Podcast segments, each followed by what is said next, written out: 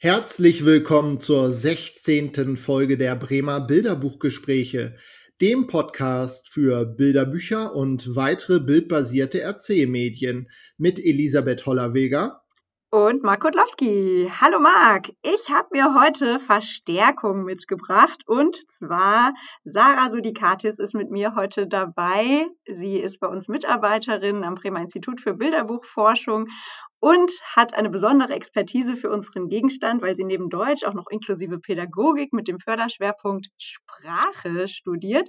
Und sie wird uns jetzt auch den Gegenstand einmal kurz vorstellen. Herzlich willkommen, Sarah. Ja, vielen Dank. Hallo zusammen erstmal. Wir wollen heute über das Buch sprechen. Das nennt sich Ich bin wie der Fluss oder auch auf Englisch I Talk Like a River. Und es wurde geschrieben von Jordan Scott und illustriert von Sidney Smith. Ist jetzt am 27.07. erschienen im Aladdin Verlag und kostet 18 Euro und ist 44 Seiten lang. Es geht um einen Jungen und die ganze Erzählung fokussiert sehr die Perspektive des Jungen der so beschreibt, dass er im Klang von Wörtern so lebt, dass die um ihn herum sind, aber dass er selbst ja Schwierigkeiten hat, sich daran zu beteiligen. Später kommt dann heraus, dass er stottert und dieses Stottern bereitet ihm Schwierigkeiten. Also einmal in der Schule, dass er sich nicht traut, dann zu sprechen vor der Klasse.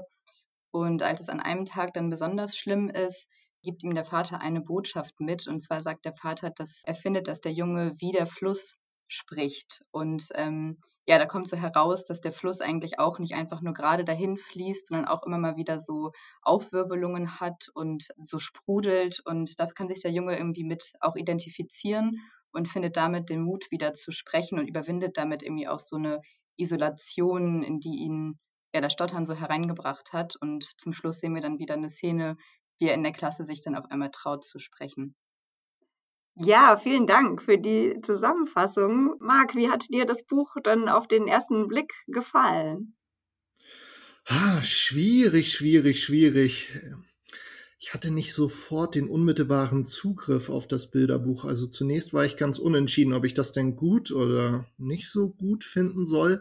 Allerdings muss ich sagen, je länger es bei mir lag, also wie ein guter Wein, desto besser wurde es. Also ich wurde immer neugieriger, noch tiefer einzutauchen, um im Bild zu bleiben oder in den Bildern zu bleiben, die das Bilderbuch aufmacht im übertragenen Sinne.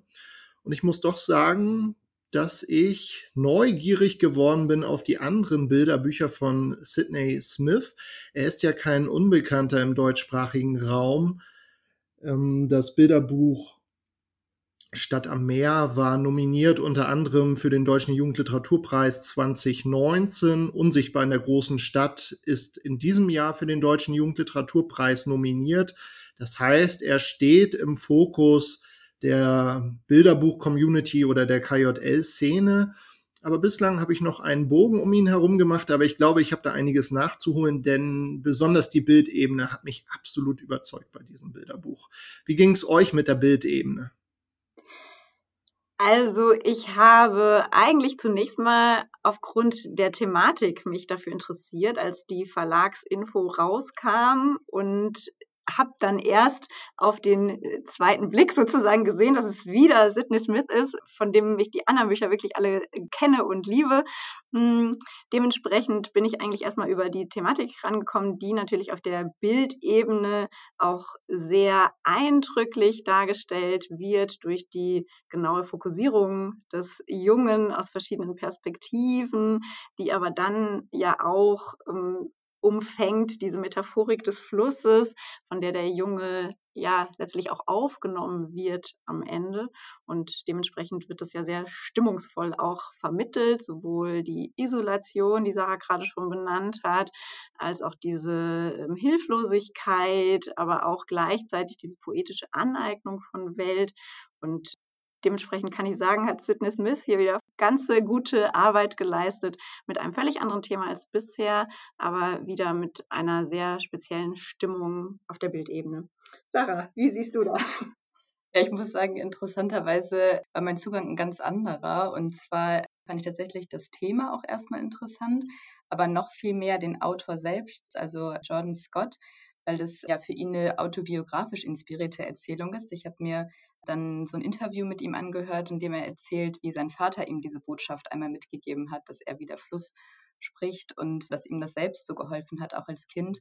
Und das fand ich eigentlich total faszinierend, also wie diese Perspektive ja von eben einem Betroffenen geschildert wird und habe mich dann halt irgendwie erstmal so mit der Textebene beschäftigt, weil das irgendwie eher so mein Zugang ist erstmal zu Texten aus, so über diese sprachliche Ebene und habe dann eigentlich erst im zweiten Schritt mir die Bilder dann näher angesehen und fand es dann einfach ein total gutes Zusammenspiel so zwischen Text und Bildebene. Also wie genau das eigentlich, was dann so im Text beschrieben wird, auf der Bildebene aufgegriffen wird und wirklich so ja, so, so total greifbar und fühlbar wird. Also man wirklich ganz nah rangeholt wird an diesen Jungen durch die Bilder und das so selbst irgendwie aus fast schon eigener Perspektive miterleben kann.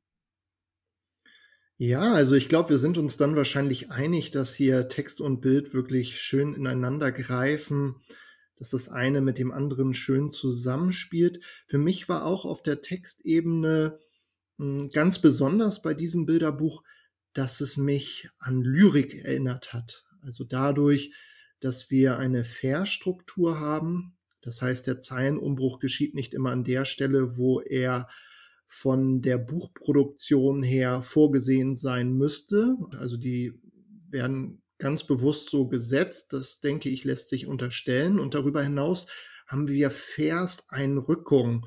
Und die haben bei mir ein ganz großes Fragezeichen zurückgelassen. Ich habe mich immer gefragt, was könnten die bedeuten? Inwiefern spiegeln die die Thematik des Flusses? Hab dann versucht, an den Strophen entlang, also an den Einrückungen in den Strophen Linien zu malen, ob das irgendetwas symbolhaft darstellen soll, aber bin da irgendwie zu keinem Ergebnis gekommen. Könnt ihr mir da irgendwie weiterhelfen? Also diesen Punkt fand ich ganz sperrig, aber vielleicht soll es auch so sein. Ich bin mir da total unsicher. Also ich würde auf den ersten Blick jetzt sagen, dass damit auch genau dieses Unregelmäßige seiner eigenen Sprache ja auch deutlich wird. Ne? Wir haben ja schon auch so dieses Zickzack und ne, also wellenförmige und so weiter in diesen Einrückungen, so dass es eigentlich da ästhetisch nochmal eingefangen wird. Gleichzeitig ist die Textsprache ja schon sehr stringent aufgebaut und steht dann wiederum im Kontrast zu, was kann ich sprachlich, schriftlich ausdrücken und was kann ich mündlich ausdrücken. Also wir haben ja schon eine Stringenz sozusagen in dem Aufbau, was er alles vor dem Fenster wahrnimmt und wie alles, was er vor dem Fenster wahrnimmt, auch dann wieder übertragen wird auf seinen eigenen Körper. Ne? Also der Baum, den er draußen sieht, den überträgt er ja dann auf Wurzeln, die in ihm wachsen und deswegen kann er nicht so gut sprechen. Und das heißt, wir haben hier ja schon ja, einen systematischen Aufbau und gleichzeitig aber in der Typografie beziehungsweise in der Versanordnung sowas Unregelmäßiges, was dann, also ich jetzt zumindest so gesehen habe, als wäre das auch so eine, so eine, ja, Symbolisierung des Stotterns dann in der Typografie. Mhm. Ja, da würde ich Elisa zustimmen. Ich finde, das macht sich ganz gut deutlich, wenn über die verschiedenen Laute gesprochen wird. Also es werden ja die Laute B, K und M, beziehungsweise man müsste jetzt sagen B und K und M, ähm, ja, von denen ich mir vorstellen kann, dass das gerade auch schwierige Laute sind, wenn man stottert. Mm, und dann ist so eine Kontrastierung. Einmal werden diese Laute dargestellt, wie sie quasi zu hören sind. Also einfach nur wird beschrieben, B steht dann für den Baum draußen, also einfach die äußere Welt. Und da sieht man dann auch in dem, wie es dargestellt wird, dass es einfach nur die Linie geht quasi auch von der Schriftsprache einfach gerade runter. Und dann haben wir hinterher, wenn er dann davon spricht, was diese Wörter äh, bzw. diese Laute bei ihm auslösen, da wird es dann unregelmäßig. Da haben wir dann diese Verschiebungen ja. in diesen Linien, sage ich jetzt mal, oder diesen, diesen Versen. Und dann wird da halt auch wieder mit symbolischer Sprache verdeutlicht, was bedeuten diese Laute jetzt für ihn, also in seiner inneren Welt, wo es dann heißt, dass das B in Baum in seinem Mund Wurzeln treibt. Und ja, auch wieder ganz eindrücklich. Und das, also diese beiden Ebenen, die wir einmal schriftlich haben im Sinne von der Schriftsprache, dann aber auch wieder in dem Abdruck der Buchstaben, spiegeln sich aber auch wieder in der Bildebene, wo es dann so ein Fenster gibt mit Außenwelt, aber gleichzeitig spiegelt sich sein Gesicht wieder, also die Innenwelt.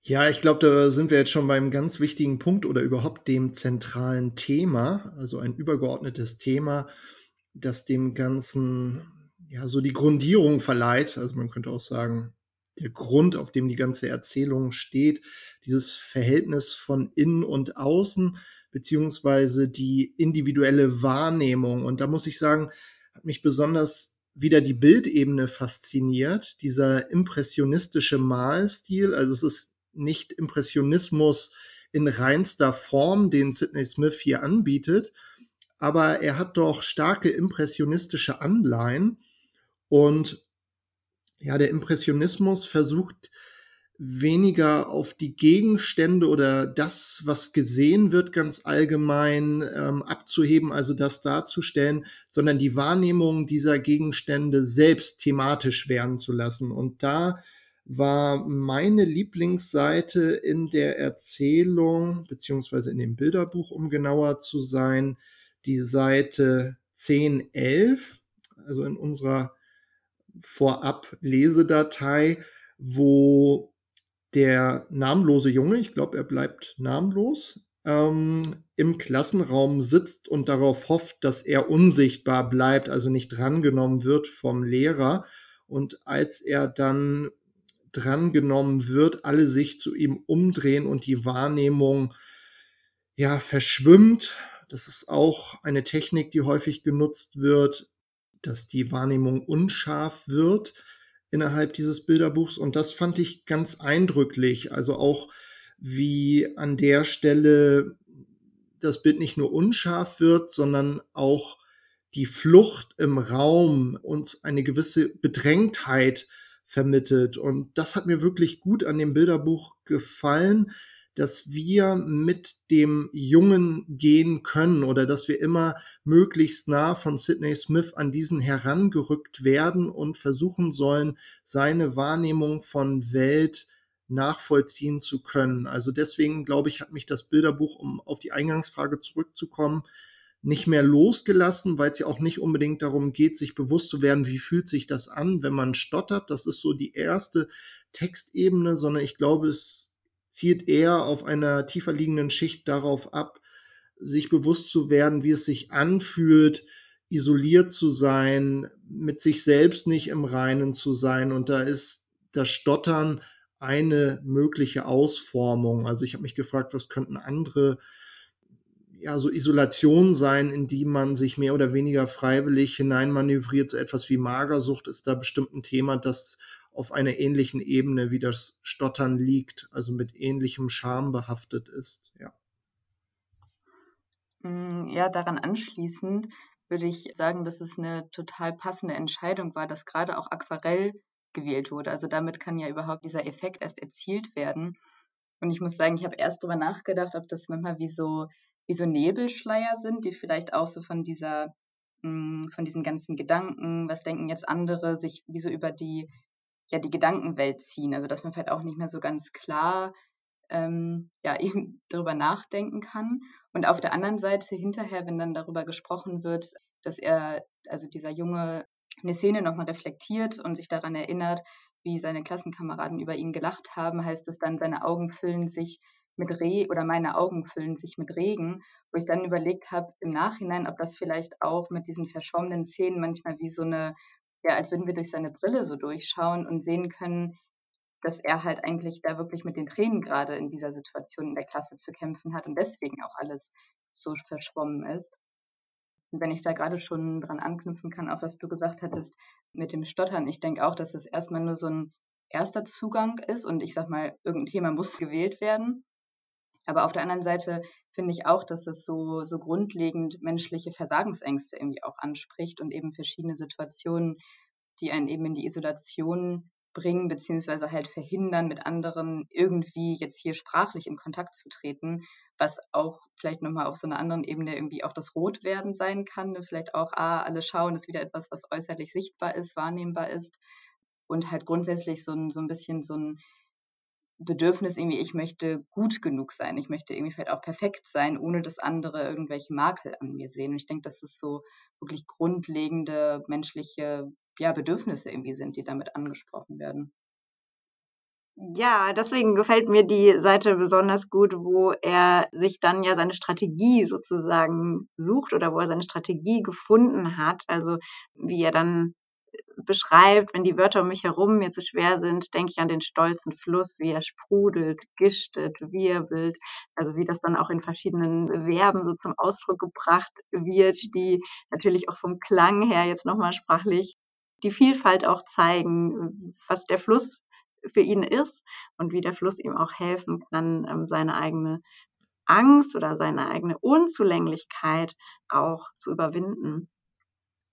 Ja, da hat der Junge ja schon diese Transformation hinter sich, die auch haptisch schön in Szene gesetzt wird. Also in der Mitte des Bilderbuchs, ich weiß nicht, ob ich das jemals schon erlebt habe, lässt sich die Doppelseite aufklappen. Also es wird unglaublich groß.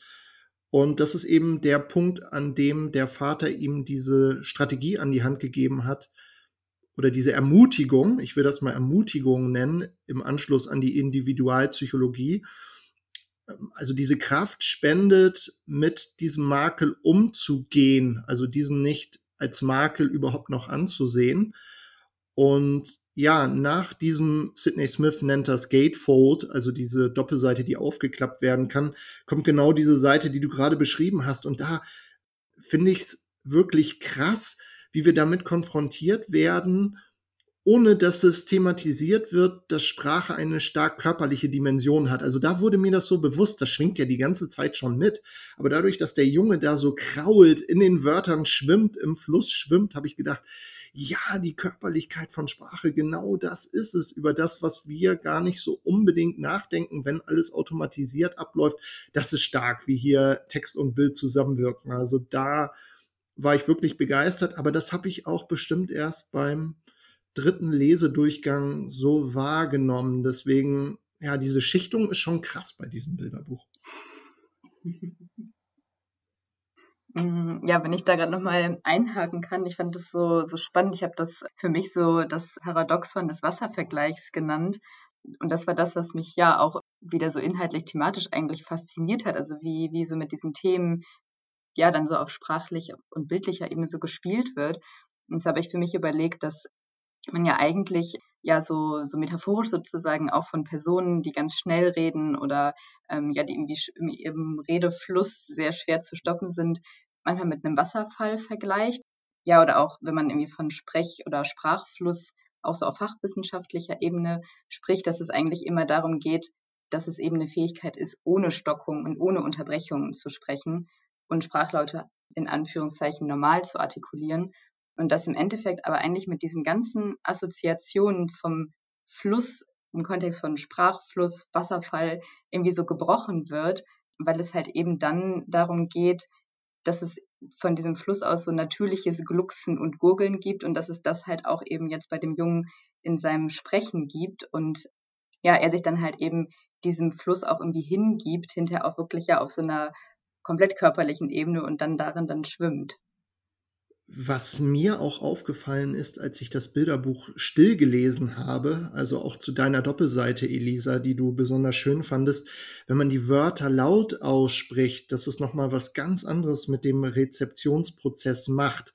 Also da einem dann auch erst bewusst wird, wie automatisiert oder eben nicht automatisiert die Atu ja, jetzt kommt schon, die Artikulation dieser Wörter erfolgt, also sprudelt, gistet, wirbelt, da muss man sich richtig konzentrieren. Und da habe ich gedacht, ja, das ist wirklich sehr bewusst ausgewählt. Das wird sicherlich eine große Herausforderung bei der Übersetzung gewesen sein, diese, wenn man mit Heidegger gehen will, Zuhandenheit oder Unzuhandenheit der Sprache hier wirklich ins Deutsche hinüber zu retten. Und es gibt auch andere Stellen in diesem Bilderbuch, die wir hm, vielleicht jetzt nicht so als ganz gelungen einstufen würden, beziehungsweise wo ohne das englischsprachige Original man schon überlegt, hm, ist das hier so optimal übersetzt? Und aus diesem Grund haben wir Amelie Sturm vom Verlag kontaktiert, die uns freundlicherweise für ein Gespräch zur Verfügung stand und sie genau nach diesen Herausforderungen in der Übersetzung, aber auch wie das Bilderbuch in das Portfolio des Aladdin Verlags passt, gefragt.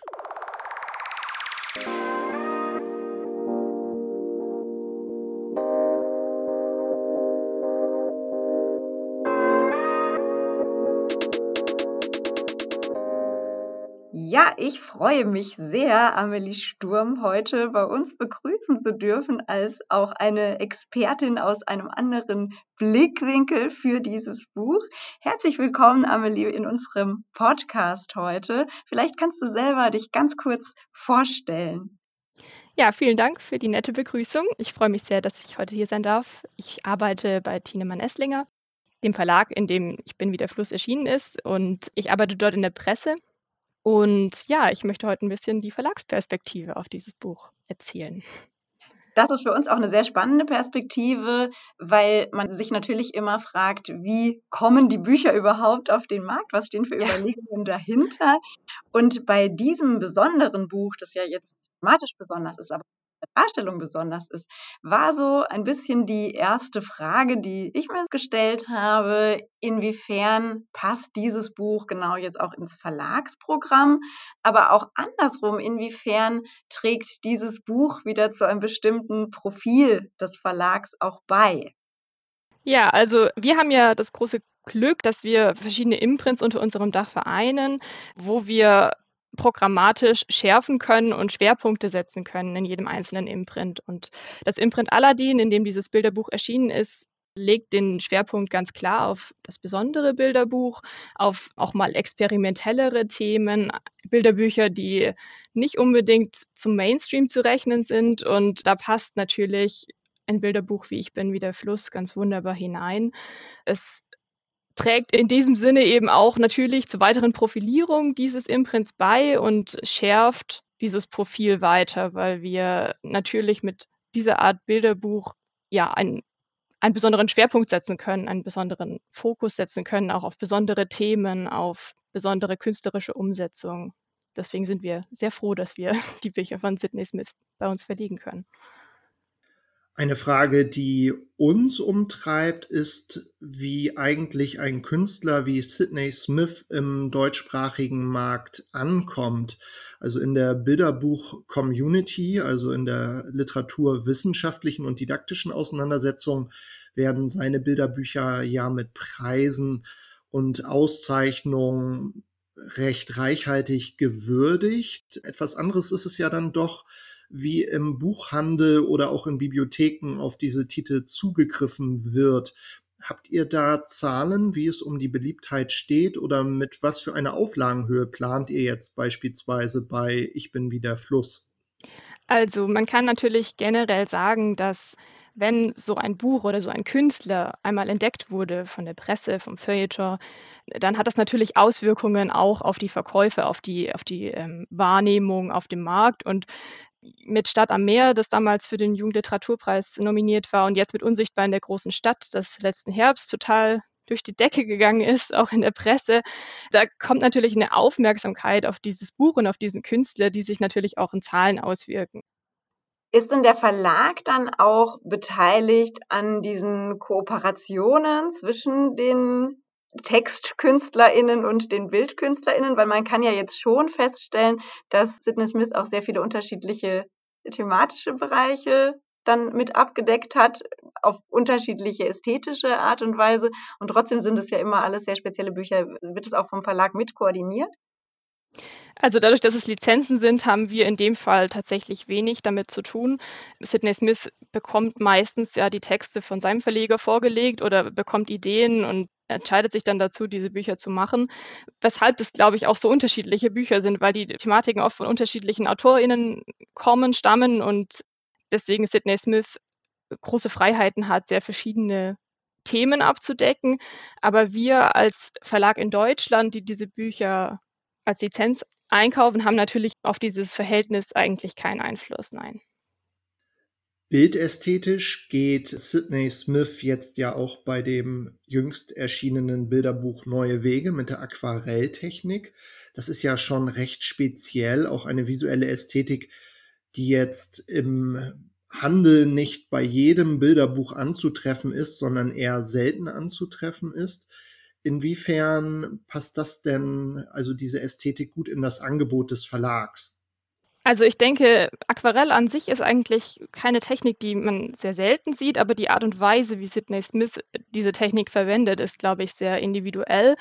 Er experimentiert ja sehr viel, er, er nutzt teilweise verschiedene Materialien wie Modellierpasten oder Salz oder Alkohol, um, um diese Verfremdungseffekte mit dem Aquarell zu bewirken. Und ich glaube, wenn man so eine eine ungewöhnliche Ästhetik in einem Bilderbuch hat, dann bewirkt das beim Betrachter ein viel bewussteres Wahrnehmen. Und das finde ich bei Sidney Smith Bilderbüchern ganz toll, weil, wie Elisa ja vorher schon gesagt hat, es sind ganz unterschiedliche Stile teilweise, aber trotzdem hat es immer so eine besondere ungewöhnliche Art und Weise, wie, wie herangegangen wird daran. Und ich denke, dieses bewusste andere sehen, was man, was sich etabliert, wenn man so ein Bilderbuch anguckt, das passt wunderbar zu Aladdin und zu den Bilderbüchern, die wir da machen möchten, weil diese Technik bewirkt einen gewissen Bruch teilweise. Man reflektiert mehr über das Gesehene, während man betrachtet.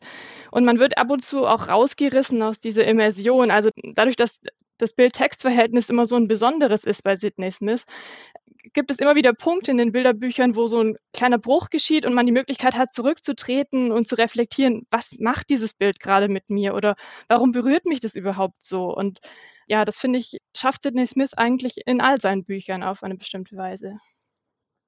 Ja, du hast ja gerade schon gesagt, ihr kauft die Bücher als Lizenzen ein und dann habt ihr ja besonders auf der Textebene nochmal die Herausforderung, da den Ton zu treffen in der Übersetzung. Jetzt, das ist ja bei den Bildern zumindest jetzt gut möglich. Die sind ja sozusagen äh, übersprachlich verständlich und die Stimmung entfaltet sich übersprachlich. Aber gerade das besondere Text-Bild-Verhältnis, das du gerade auch angesprochen hast, ist ja dann sicherlich nochmal eine Herausforderung, wenn man das dann für den deutschsprachigen Markt übernimmt. Wie ist es bei diesem Bilderbuch speziell gewesen? Also welche besonderen Herausforderungen haben sich da ergeben bei der Übersetzung?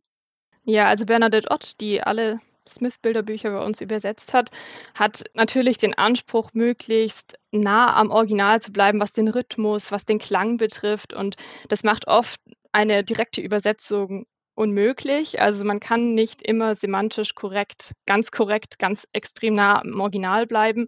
Und also ich habe mit der Lektorin gesprochen und sie meinte, es war ein ewiger Dialog. Über jedes Wort wurde gesprochen, über alles wurde ganz viel nachgedacht, weil auch wenn man sich den Titel anschaut, ich bin wie der Fluss im Vergleich zu I Talk Like a River, ist es natürlich semantisch eine geringe Verschiebung, aber es ist ja ganz wichtig, diese Eindringlichkeit beibehalten zu können. Und mit der direkten deutschen Übersetzung funktioniert das oft nicht. Und deswegen ist es auf jeden Fall eine Herausforderung, so einen, einen Text zu übertragen, auch wegen dieser poetischen Form, die es natürlich hat. Ja. Wie genau funktioniert es, wenn Schrift in die Bildebene eingebunden ist? Also ich habe beispielsweise auf der Seite 32 in der PDF-Datei dieses Poster, das an der Wand des Jungen oder diese kleine Notiz, die dort angebracht ist, recht bewusst wahrgenommen, weil ich fand, dass die Schrifttype doch etwas abweicht von dieser visuellen Aquarellästhetik, die Sidney Smith sonst auf der Bildebene gestaltet. Wie übersetzt man Schrift, die ins Bild gewissermaßen eingebrannt ist? Wie geht man da vor? Ähm, ja, das ist natürlich auch eine besondere Herausforderung, vor allem wenn es einfach eine Übersetzung ist. Im Original äh, ist das von Sidney Smith gestaltet auf diesem kleinen Plakat. Da steht I talk like a river. Das konnte nicht auf diese Weise ins Deutsche übertragen werden. Auch die Type auf dem Cover ist Handlettering im Original, beziehungsweise die Typo auf der ersten Innenseite im Original ist Handlettering, also von Hand geschrieben. Wir wissen auch nicht genau, ob die von Sidney Smith tatsächlich selbst gestaltet wurde oder von einem anderen Grafiker. Und das konnten wir im Deutschen so nicht übernehmen. Deswegen haben wir uns dazu entschieden, die Type, die wir auf dem Cover verwenden, auch auf diesem Plakat im Innenteil zu verwenden. Und ja, es ist ein Bruch, aber es wurde eben versucht, über diese gleiche Typine auch eine Form von Einheit mit dem Titel einfach zu erreichen. Und da muss man manchmal auch Kompromisse eingehen. Ja, was wünscht ihr euch vom Verlag für dieses Buch speziell? Wir wünschen uns natürlich, dass es genauso viel Aufmerksamkeit und tolle Besprechungen bekommt wie die letzten Bücher von Sidney Smith und dass wir damit weiter zeigen können, was für wahnsinnig tolle Bilderbücher auf dem Markt zu haben sind, wie ungewöhnlich Künstler an verschiedene Themen herangehen können und auch so ein nischiges Thema wie das Stottern, um das es ja geht in diesem Buch, auf eine andere Art und Weise erfahrbar zu machen. Also nicht pädagogisch belehrend, sondern wirklich auf diese künstlerische Art und Weise. Und ähm, ja, das ist uns sehr wichtig und wir hoffen, dass dieses Buch natürlich genauso viel Erfolg haben wird. Ja, eine letzte Frage noch an dich, Amelie. Eine persönliche Frage zu deiner Rezeption. In der Mitte haben wir ja dieses Gatefold, also dieses Aufklappen von der Doppelseite, dass das Bild, das dahinter liegt, dann richtig groß wird. Und wir sehen den Jungen im Fluss stehen, der Sonne entgegenschreitend durchs Wasser. So habe ich es zumindest gelesen oder gesehen. Was hat für dich diese Seite bedeutet? Es ist ja schon eine besondere Seite, also so etwas hat man nicht jeden Tag beim Bilderbuch in der Hand. Das stimmt. Für mich bedeutet diese Seite eigentlich den Wendepunkt dieser Geschichte. Also es ist die Seite, nachdem sein Vater ihm gesagt hat, schau, deine Sprache ist wie das Wasser.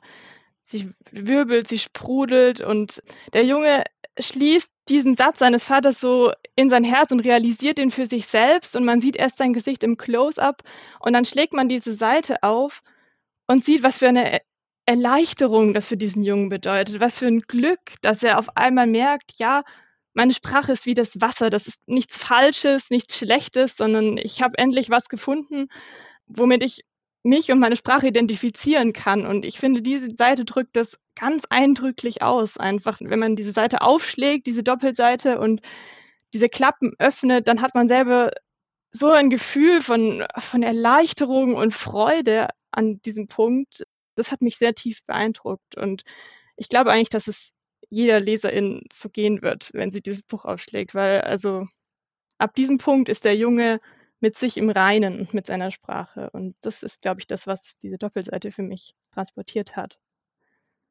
Das ist total schön, weil das eigentlich ja auch dem Buch und den LeserInnen zu wünschen ist, dass, egal ob sie betroffen sind oder nicht oder von einem anderen Problem betroffen sind, das ähnlich bedrückend ist, es ihnen gelingt, in diese Erleichterung, die du gerade so beschrieben hast, auch einzutauchen, so wie der Junge in das Wasser eintaucht. Und das ist, glaube ich, das, was wir dem Buch ja auch wünschen können, mit auf den Weg geben können, dass es möglichst viele LeserInnen erreicht und ihnen genau dieses Gefühl vermittelt, des erleichterten Eintauchens in eine neue Wahrnehmung von Welt auch.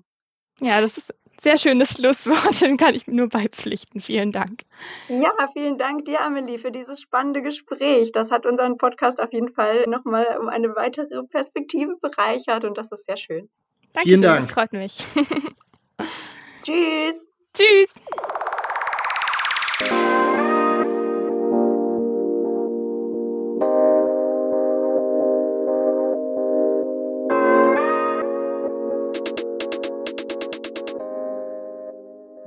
Nachdem wir uns jetzt ja schon viele LeserInnen für das Buch gewünscht haben, die dieses Grundgefühl auch miterleben können mit der Lektüre von angenommen sein, stellt sich für uns ja im didaktischen Kontext vielleicht auch nochmal die Frage, was wir besonders hervorheben möchten. Also was zeichnet das Buch eures Erachtens für den didaktischen Kontext besonders aus?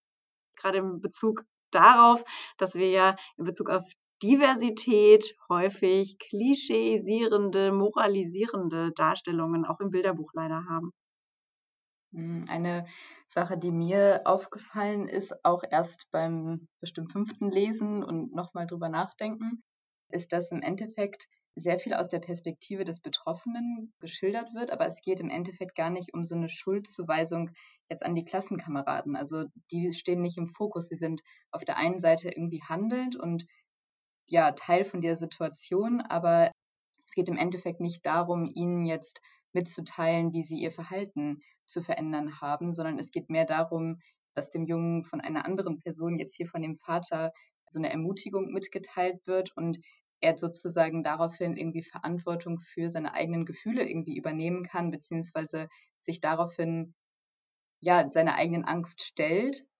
Und es hat sich nichts von den Klassenkameraden verändert, aber er hat sich verändert und hat auf einmal den Mut, sich vor die Klasse hinzustellen und ja, irgendwie auch ein Stück weit zu zeigen, dass er sich verändert hat.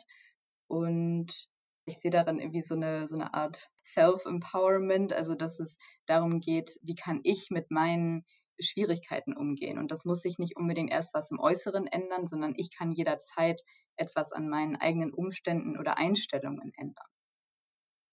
Ja, das finde ich einen total wichtigen Punkt. Also, wenn man mit Verfliehensauswahlkriterien für Gegenwartsliteratur da rangehen würde, wäre das ja so die Förderung der Identitätsentwicklung vor allem, die dann dadurch unterstützt wird, dass nicht erklärend erzählt wird, sondern einfach über die Handlung genau das getragen wird, diese Ich-Stärkung im Laufe des Buches, die einzig und allein dafür verantwortlich ist, dass die Situation, ich stehe vor der Klasse und fühle mich unwohl, sich ändern kann zu einem, ich stehe vor der Klasse und fühle mich wohl und kann der Klasse von meinem Lieblingsort, dem Fluss, erzählen. Ja, Marc, wie ging es dir damit? Also da möchte ich euch auf jeden Fall zustimmen. Gleichzeitig war es bei mir so, dass ich den Eindruck hatte, dass es ohne ein Außen nicht geht, also dass es einen Stein des Anstoßes braucht. Hier an dieser Stelle der Vater, der dem Jungen signalisiert, es ist gut so wie du bist, könnensorientiert vorgeht, also nicht defizitorientiert, was kannst du nicht, sondern den Jungen versucht zu ermutigen. Und das letztendlich dieses Angenommensein, wie man ist, diese empathische Grundhaltung, die der Vater ihm entgegenbringt, ja auch sehr aufmerksam ist, der Vater, wie der Junge sich fühlt. Der Junge sagt nichts, das heißt, rein über Mimik und Gestik erkennt er, wie es seinem Sohn geht und nimmt ihn dann auch in den Arm, wo er es am nötigsten braucht. Und das finde ich sehr berührend und gleichzeitig stimme ich dem zu, was ihr gesagt habt. Also es ist kein Bilderbuch, das man im Sinne des Inhaltismus zweckentfremden kann, dass man sagt, jetzt guckt mal hier, wie böse die anderen sind, so sollt ihr ja nicht sein. Dann guckt man der arme Junge, wie schlimm es für ihn ist, wenn man auf ihn schaut, wenn er stottert. Da müssen wir anders mit umgehen. Solch ein Bilderbuch ist es zum Glück nicht. Das hätte mich jetzt bei dem Verlag auch stark gewundert, sondern wie Elisa, du es gerade sagtest, es wird ganz subversiv über die Handlung entfaltet und jeder kann da mit seinen Themen herantreten und sich ein Stück weit selbst entdecken. Ja, genau, sich selbst entdecken und vielleicht auch für sich etwas entdecken, was ein ähnlich starkes Bild ist wie jetzt für diesen Jungen der Fluss. Ne? Also zu sagen, ich bin wie der Fluss. Jetzt ist natürlich in der Übersetzung, haben wir ja gerade von Amelie schon gehört, nochmal eine Veränderung eingetreten, einfach um den Klang aufrechtzuerhalten. Aber sowas kann man natürlich in der Praxis, glaube ich, auch ganz gut zu übernehmen. Also zu sagen, wie bist du? Also hier dieses Kind ist wie der Fluss, weil es eben bestimmte äh, Gemeinsamkeiten mit dem Fluss hat und weil es aber auch in diesem Fluss sich bewegen kann und lernt sich darin zu bewegen, auch in einem stotternden Fluss. Und die Schülerinnen und Schüler dazu nochmal ähm, anzuregen, auch zu überlegen, wie bin ich denn eigentlich und welches Element oder welches andere Detail meiner Umgebung könnte ich sein, was drückt mein Charakter aus, fände ich, glaube ich, ganz spannend, auch um dieses Diverse nochmal einzufangen, was das Bilderbuch ja mitbringt. Dieser assoziative Zugriff empfiehlt sich meines Erachtens auch an der Stelle, weil da wirklich jeder mit seinem individuellen Vorwissen aktiviert werden kann und gleichzeitig hier dann nicht bildungssprachliche Mittel im Mittelpunkt stehen, weil wir haben es ja schon gesagt, diese Unzuhandenheit der Sprache, dieses individuelle oder dieser individuelle Wortschatz auch ermöglicht mit unorthodoxen Begriffen, vielleicht auch Fantasie, Schöpfung, das in Worte zu fassen, mit dem man sich selbst identifiziert. Also da scheint meines Erachtens im unterrichtlichen Umgang mit dem Bilderbuch eine große Kraftquelle zu liegen. Ja, Sarah, hast du da noch für den inklusiven Unterricht vielleicht noch Ergänzungen? Das ist ja bestimmt dann auch nochmal herausfordernd, genau nämlich diese Differenzlinie, die du gerade gesagt hast, nochmal zu ziehen, zu sagen, okay, wir haben auf der einen Seite eine Thematik und die kann man natürlich auch inhaltlich nochmal aufgreifen, wenn man betroffene Kinder hat oder auch nicht. Und auf der anderen Seite aber so dieses übergreifende Grundgefühl, das ja so auch in inklusiven Kontexten spannend sein kann, das nochmal mitzuerleben mit diesem Protagonisten. Mhm.